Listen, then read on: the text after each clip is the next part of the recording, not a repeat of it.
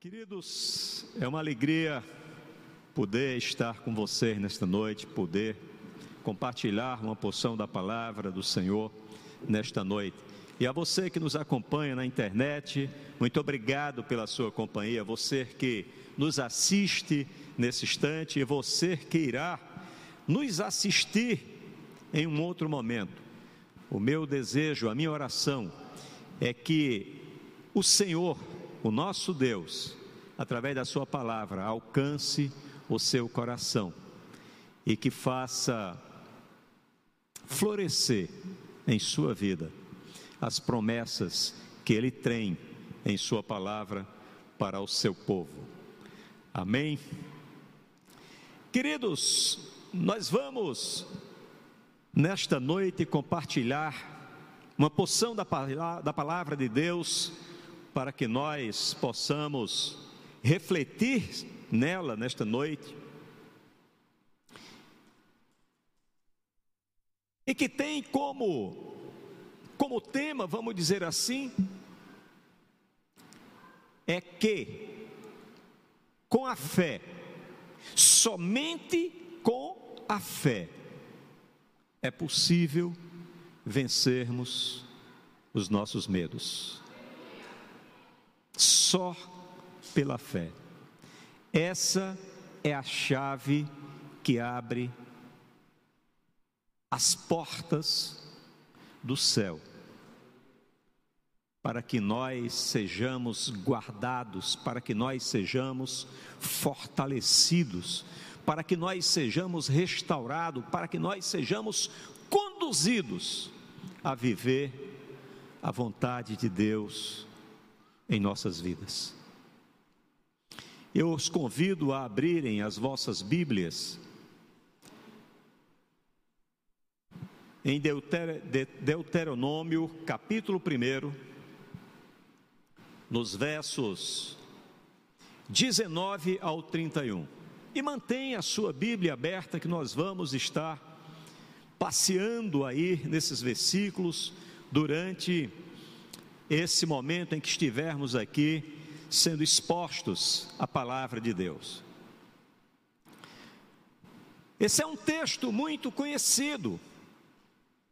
Esse texto, ele nos traz a memória a saída do povo hebreu do cativeiro egípcio até a terra prometida, para que pudessem usufruir daquilo que Deus havia reservado para o seu povo.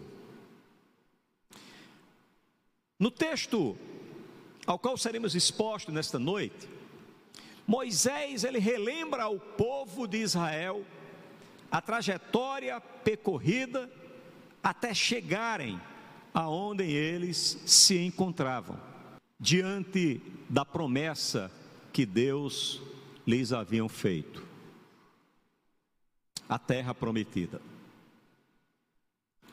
Moisés também trouxe à memória daquele povo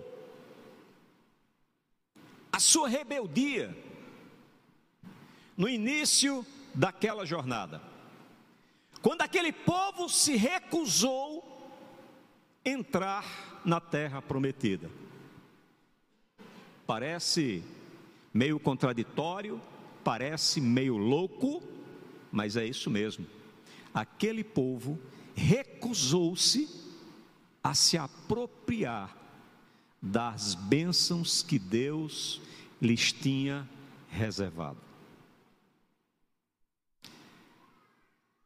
E Moisés lhe trouxe à memória esse fato. Quando eles recusaram, não porque as promessas não estavam diante dos seus olhos, mas eles recusaram por medo de enfrentar os desafios que lhes saltavam aos olhos. Diante de algumas situações, queridos, é perfeitamente normal que todos sintamos medo. Em muitos casos, o medo funciona como um mecanismo de proteção que nos previne, que nos alerta sobre as possíveis respostas contrárias que poderemos ter que enfrentar em consequência das nossas escolhas e decisões. Esse medo, esse tipo de medo, que nos põe em alerta, ele não é de tudo ruim. Nos conduz a sermos mais cautelosos, mais prudentes, mais precavidos. Entretanto, se o medo ele é demasiado, se ele é desproporcional à realidade, ele nos paralisa e ele nos impede de agir. Ele nos impede de sairmos até na direção das bênçãos que temos diante de nossos olhos. O medo paralisa. O medo desproporcional. Ele nos tira da realidade e nos impõe um cativeiro. Nos versos 21 e 22 do texto de Deuteronômio, capítulo 1, diz assim: Vejam, o Senhor, seu Deus, põe diante de vocês esta terra.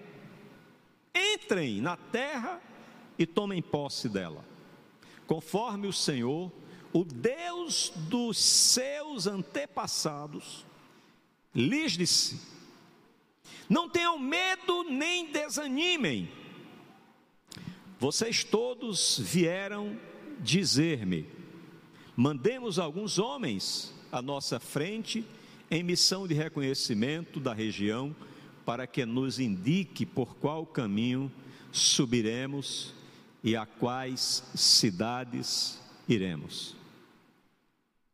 Queridos, e aqui, nesses dois versículos, nós já começamos a identificar o que o medo é capaz de fazer na vida de uma nação, ou na vida de uma pessoa. Ora, se Deus havia prometido a terra a eles, se Deus o havia conduzido aquele povo até a contemplação do que havia sido prometido. O que é que restava fazer? Diante do que Deus havia dito: tomem posse.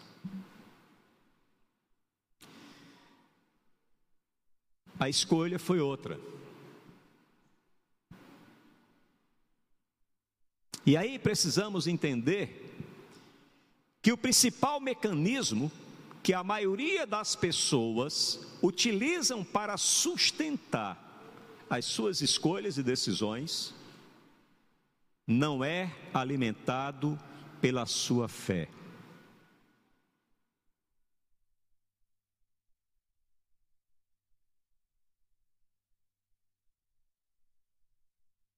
Ele é alimentado, esse mecanismo se alimenta por aquilo que costumam ver, ouvir, sentir ou apalpar. Especialmente quando criam expectativas acerca dessas coisas e passam então a acreditar nas possibilidades, a partir daquilo que viram, a partir daquilo que ouviram. E aí eu quero dizer uma coisa para você: não se oriente para usufruir da presença de Deus por aquilo que você está sentindo, porque Deus está nesse lugar. Não importa o que eu sinta, não importa o que você sinta. A palavra de Deus diz que onde houver dois ou três reunidos ali em seu nome, ali ele estará.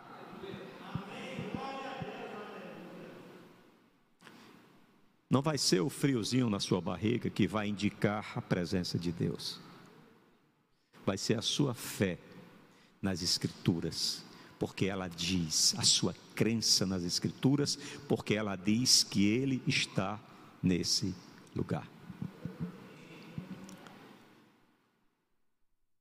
Por isso, queridos, precisamos tomar muito cuidado quanto à gênese das coisas que acreditamos, pois elas podem nos levar a abrirmos mão daquilo que nos é prometido, em favor daquilo que nós acreditamos.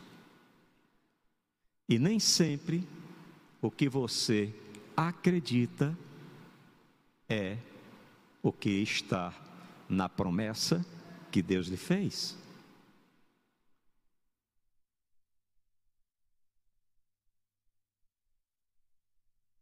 Precisamos entender que muitas vezes nós somos influenciados a acreditarmos, levados pela nossa humanidade.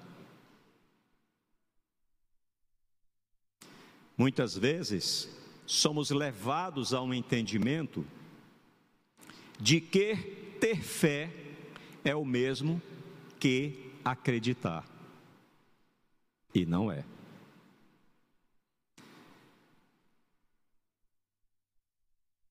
Eu acredito naquilo que os meus sentidos comunicam ao meu cérebro a sua existência. E fé, queridos, a fé, ela comunica ao nosso cérebro que virá a existir as coisas que ainda não foram capturadas pelos meus sentidos. E, portanto, elas ainda não são visíveis, não são auditivas, nem são palatáveis. Mas elas existem no mundo espiritual. Tome posse das coisas que o mundo espiritual coloca à nossa disposição. 1 Coríntios capítulo 2, verso 9.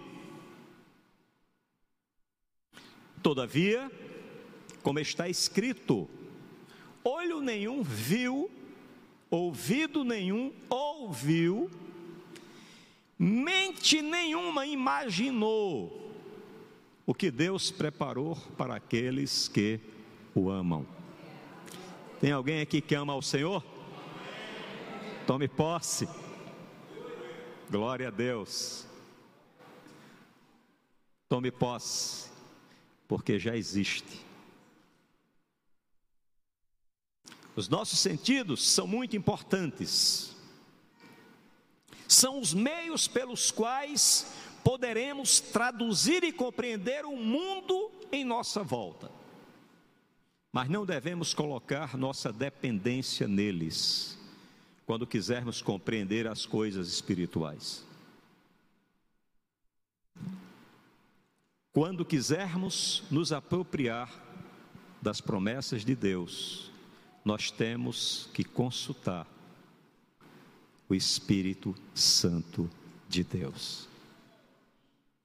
A nossa humanidade, ela vai nos intimidar ela vai nos fazer sentirmos atraídos pelas coisas que saltam aos nossos olhos, pelas coisas que agradam aos nossos ouvidos.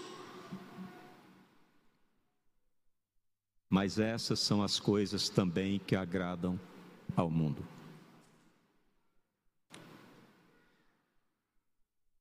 Nos versos 23, 24 e 25, o texto diz assim: A sugestão pareceu-me boa, por isso escolhi doze de vocês, um homem de cada tribo. Eles subirão a região montanhosa, chegarão ao vale de Escol e o explorarão. Trouxeram alguns frutos da região, com o seguinte relato: Esta terra que o Senhor, o nosso Deus, o nosso Deus nos dá é boa. A terra que o Senhor colocar diante de você é uma terra boa. Amém. Tenha essa convicção. Tome posse. Glória a Deus. Queridos, o envio de espias era uma prática recorrente na cultura do povo de Israel. Nós vemos relatos em Josué capítulo 2, verso 1, Josué capítulo 7, verso 2.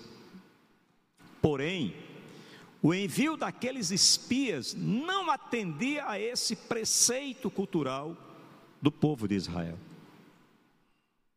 Mas era uma exigência da sua falta de fé, era uma necessidade da sua fé vacilante que tomava conta daqueles homens e os impeliam a não acreditarem que a terra que Deus havia separado para eles era boa. Eles precisavam mandar conferir. Quando a nossa fé está vacilante. Nós costumamos não enxergar, não ouvir e não sentir as coisas que o mundo espiritual nos revela, nos fala e nos entrega. Nós ficamos degladiando, nós ficamos brigando com essa realidade. Mas tenha uma certeza, tenha uma convicção. O que Deus lhe prometer, Ele vai lhe entregar. O que Deus lhe entregar será o melhor para a sua vida naquele momento. É essa convicção que nós devemos ter.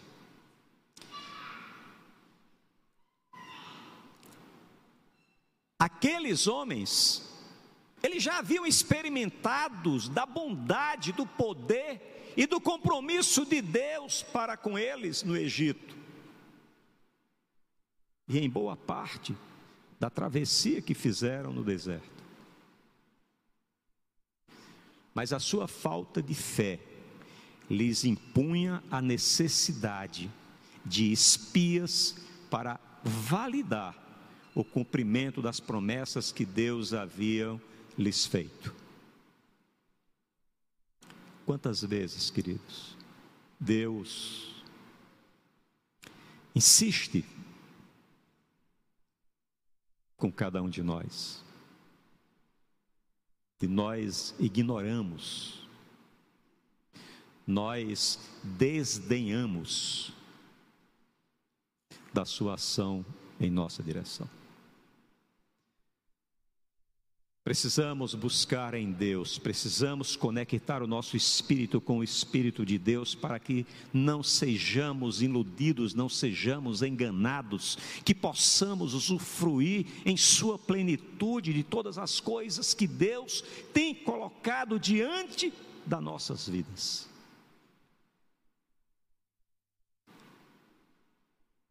Essa falta de fé daqueles homens, ela é reforçada pelos atos seguintes aos relatos que os espias trazem. Primeiro, eles trazem frutas que encontraram sendo produzida nas terras que eles foram olhar.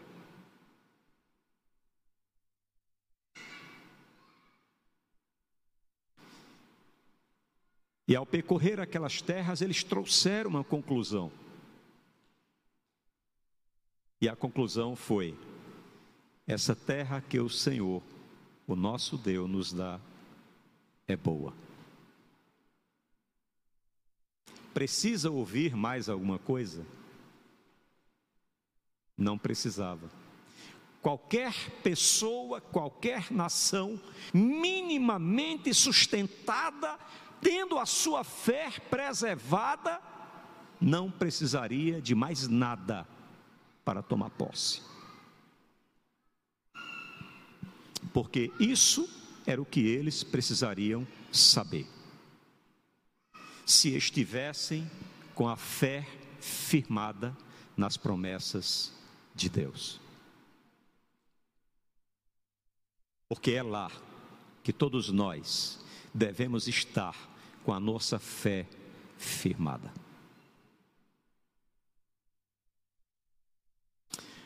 Os versos 26 ao 28 continua o relato de Moisés e ele diz: Vocês, contudo, não quiseram ir e se rebelaram contra a ordem do Senhor, o seu Deus.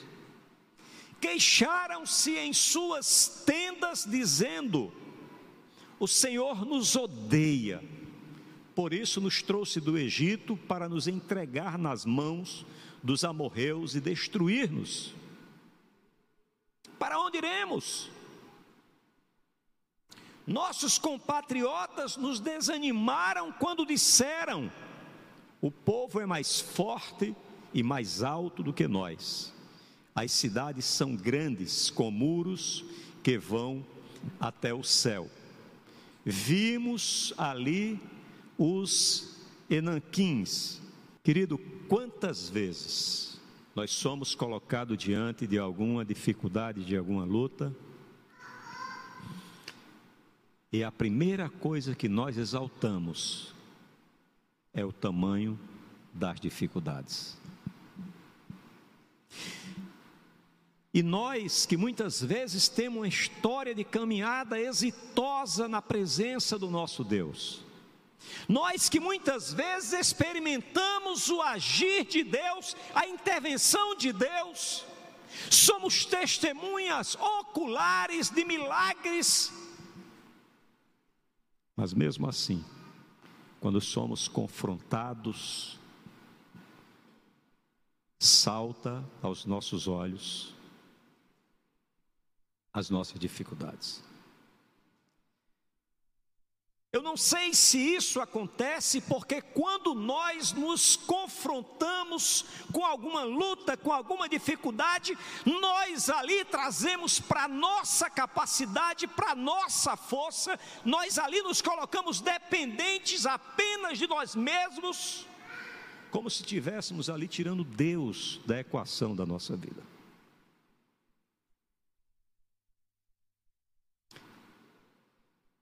Porque diante das experiências que nós vivenciamos com Deus, diante da certeza e das convicções que temos quem Ele é, nada deveria nos deter. Nada deveríamos temer. Sabe por quê, queridos? Deixa eu dizer um negócio baixinho para a gente aqui. Se der errado, a gente vai morar no céu. Que coisa maravilhosa, né? Deu errado, vou para o céu. Porque temos que temer, porque temos que estar apreensivo, porque temos que estar ansiosos, porque temos que estar preocupados. Não precisamos. Apenas quando não estamos com a nossa fé firmada nas promessas que recebemos do Senhor, olhamos e não conseguimos enxergar o que nos foi prometido por Ele. Elas passam meio que desapercebidas e dão lugar para as outras coisas que não fazem parte das promessas, mas que os nossos sentidos as captam e nos fazem acreditar que sim, nos fazes acreditar que aquilo que estamos vendo, que está trazendo inquietação aos nossos corações, são parte das promessas e não são.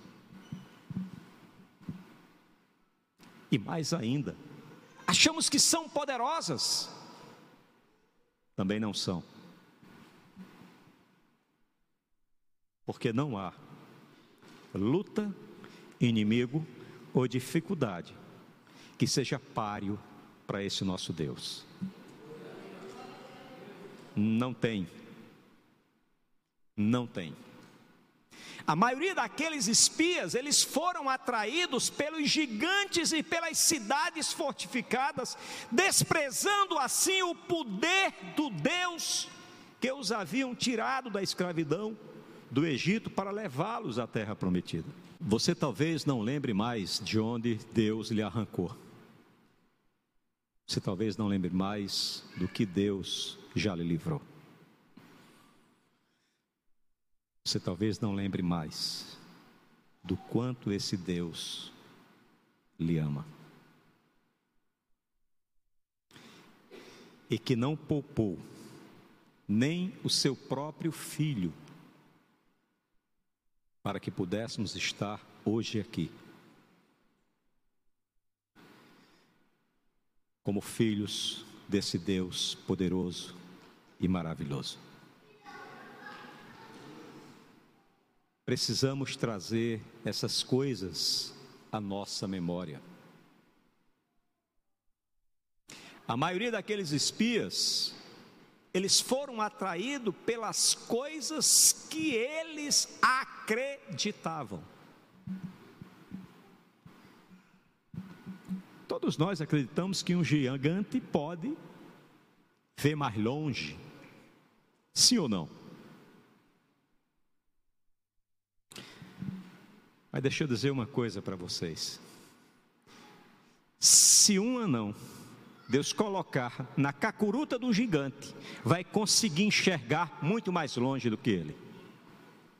E você duvida que o nosso Deus pode fazer isso?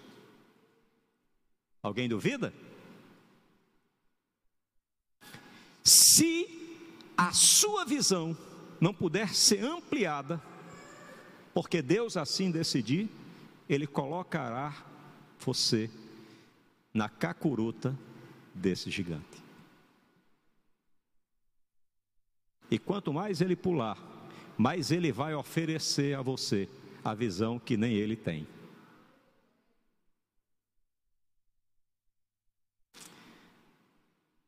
Os gigantes, nem as cidades fortificadas, são páreos para o nosso Deus. Problema real daquele povo era a sua falta de fé, era o seu abandono da sua fé. A falta de fé daquele povo não apenas o impediu de tomar posse da terra prometida, mas o levou a desprezar, a, a zombar e murmurar contra Deus, lhe imputando ódio no lugar do amor que já haviam experimentado desde quando foram retirados do Egito.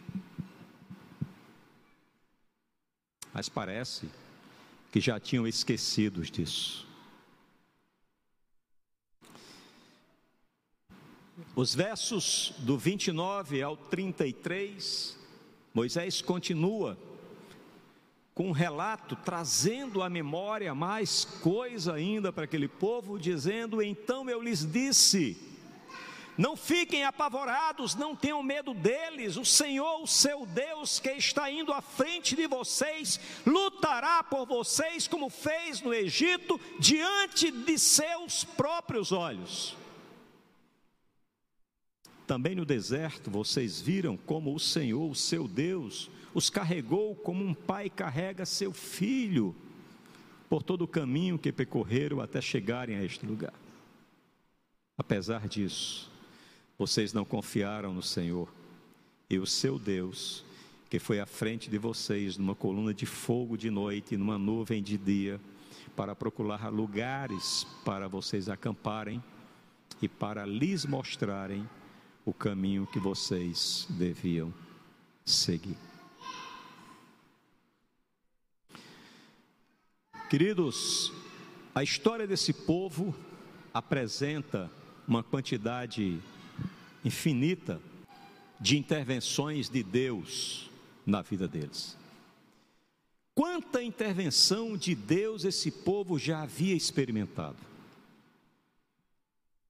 Mas nada disso parecia ter sido suficiente para que compreendessem o quanto Deus o amava e por isso estariam comprometidos com o cumprimento da sua promessa que lhes havia sido feita.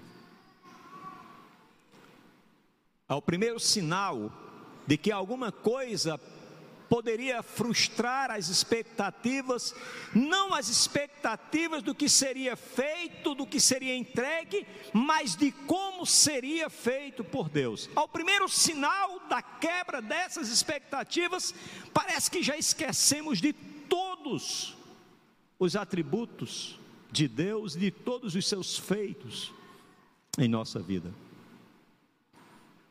E passamos meio que desacreditar desse Deus.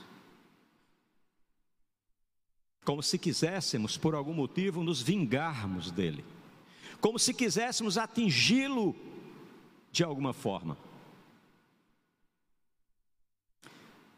Mas, queridos, não devemos jamais esquecer que quando nos afastamos e ou desacreditamos desse Deus, ele continua Deus. Ele continua Deus. Aleluia. E eu já estou encerrando, mas antes de encerrar, eu quero propor tirarmos algumas lições do texto a que fomos expostos nesta noite. A primeira delas, queridos, é que parece que rapidamente esquecemos das coisas que Deus já fez por nós e parece que esquecemos da Sua promessa de que Ele diz que nunca seremos abandonados por Ele.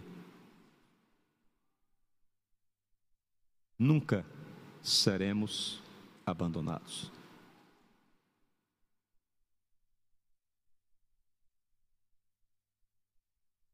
A segunda lição é que, se estivermos unidos ao povo de Deus, para enfrentar as lutas pessoais, as lutas individuais e as lutas comuns, teremos a nossa visão ampliada, nossos olhos serão abertos. E Deus lutará conosco e por nós mas é muito mais fácil ficarmos em nossas tendas, em nossas zonas de conforto, reclamando, do que ir à luta e fazer parte das conquistas. E aí eu vou aqui repetir uma frase que eu disse ontem para um amigo meu. Ponha o uniforme e entre em formação. Ponha o uniforme e entre em formação. Deus lhe convoca a participar desta batalha. Ele lhe sustentará, ele lhe dará as estratégias, mas você terá que ir à luta.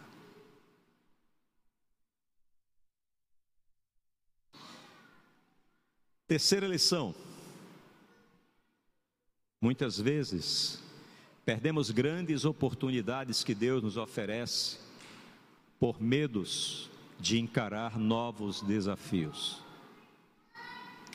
Achando que alcançaremos nossos objetivos sem lutar por eles. Ledo engano. Há uma geração que ainda acredita que vaca dá leite. Estão enganados. Vaca não dá leite. Ela produz. Se você quiser usufruir do leite, né, querido Leocádio? Tem que amarrar o bezerro no dia anterior, acordar de três e meia da manhã, né? E aí é o recado para quem acha que vaca dá leite. Dá não. Temos uma geração que reclama dos pratos sujos quando tem que lavar. Mas alegre-se no Senhor pela quantidade de pratos e panelas sujas que você tem, porque se elas existem, é porque houve comida feita e alimentada naqueles utensílios.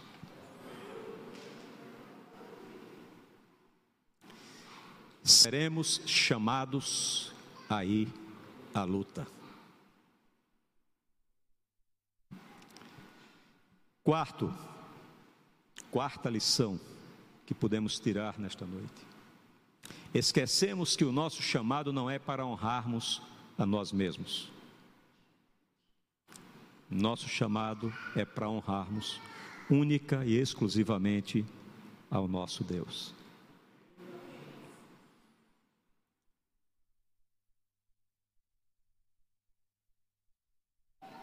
Ser alcançado pelos medos, todos estamos vulneráveis a isso. Ainda que em áreas e em proporções diferentes uns dos outros. É verdade. A diferença é que alguns buscam em Deus a ajuda para enfrentá-los e superá-los. Outros ignoram a Deus e se entregam a eles.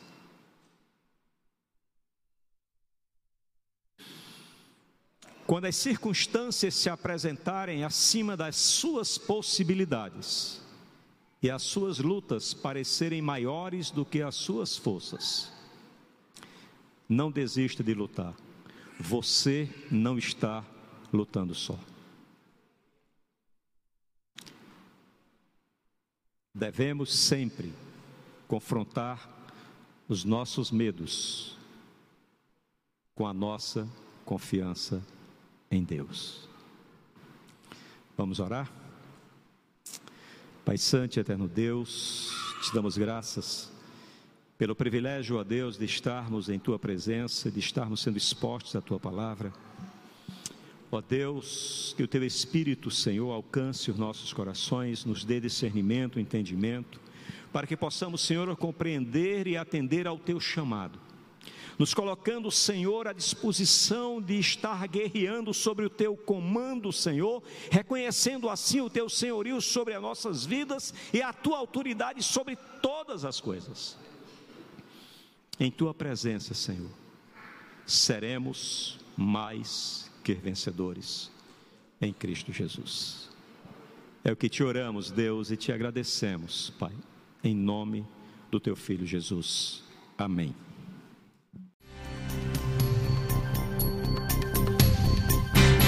Essa foi uma produção do Ministério Internacional Defesa da Fé, um ministério comprometido em amar as pessoas, abraçar a verdade e glorificar a Deus. Para saber mais sobre o que fazemos, acesse defesadafé.org.